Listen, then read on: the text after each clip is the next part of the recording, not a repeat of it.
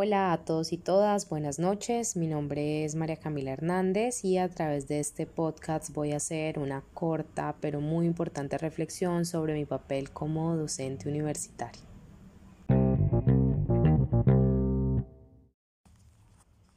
Lo primero que quiero compartir con ustedes es que soy docente hace tan solo cuatro años. Un tiempo corto, pero que ha sido profundamente enriquecedor.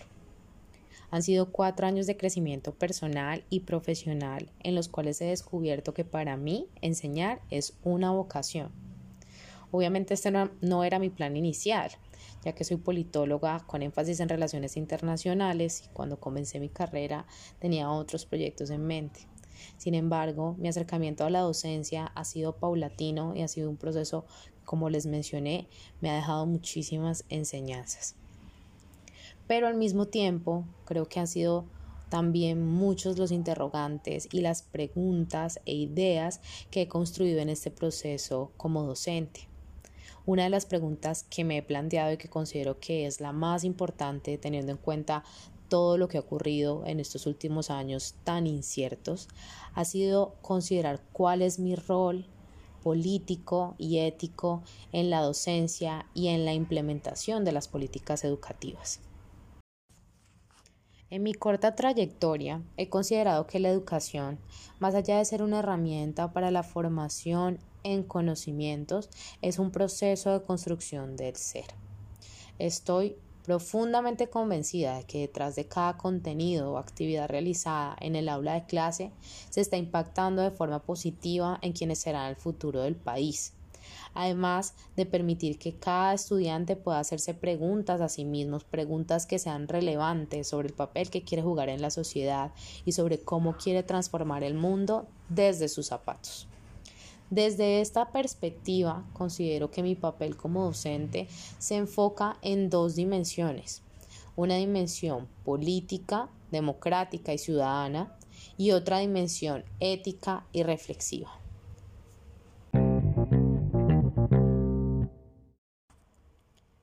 Desde la dimensión política, considero que mi rol como docente es democrático, ya que ser docente implica considerar las realidades políticas y responder a las dinámicas diversas de cada uno y cada una de mis estudiantes. En este sentido, considero que la educación es un derecho que debe ser asequible, accesible y además debe adaptarse a los contextos y realidades sociales, económicas y culturales de mis estudiantes. Por esta razón, en estos cuatro años he optado por buscar discursos y estrategias que me permitan, como docente, impactar en múltiples vidas en la vida de los y las estudiantes a quienes he dirigido mis cursos, pero también en la vida de sus familias, sus entornos sociales y por supuesto en el futuro del país. Teniendo en mente lo anterior, creo que, al igual que Malala Yousafzai y otras mujeres jóvenes que al igual que yo buscan mayor equidad e inclusión en el mundo, la educación es y será la mejor herramienta para fortalecer la democracia y alcanzar la justicia social. Además, ese rol político también se ve atravesado por mi rol como ciudadana colombiana. Desde esta perspectiva, considero fundamental asumir a diario una postura crítica frente a los instrumentos, herramientas y lineamientos que provienen del Ministerio de Educación, la Federación Colombiana de Educadores y los demás actores que juegan un papel relevante en el desarrollo e implementación de las políticas educativas nacionales.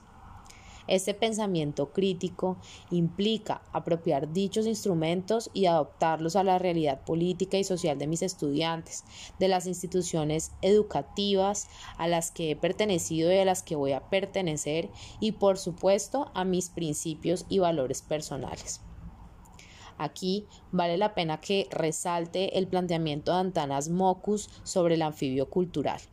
Estoy convencida que como maestra debo ser un anfibio cultural que logre armonizar las dinámicas culturales de mis estudiantes con los parámetros legales nacionales y con los valores como la tolerancia, la responsabilidad, la justicia y la equidad.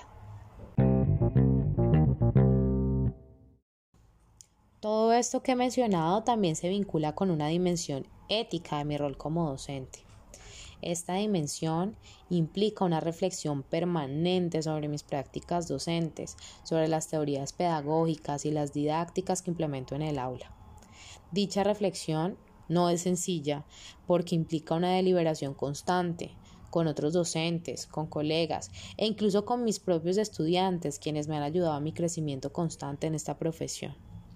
Desde esta perspectiva, quiero resaltar la visión que logró el movimiento pedagógico de los maestros. Es muy importante cómo lograron definir al maestro en su papel político y colectivo en la construcción de alternativas pedagógicas diversas que se adaptaran a la realidad cambiante del país. Finalmente, Quiero resaltar que como docente espero aportar con grandes preguntas, retos e ideas, desde ese espíritu crítico y reflexivo a las políticas y proyectos educativos nacionales. Sumando a esto también considero fundamental que la discusión sobre las políticas educativas deba ser un diálogo constructivo y permanente desde múltiples disciplinas, diferentes entornos socioeconómicos, distintas perspectivas teóricas y por supuesto desde diferentes experiencias culturales, étnicas, raciales y de género.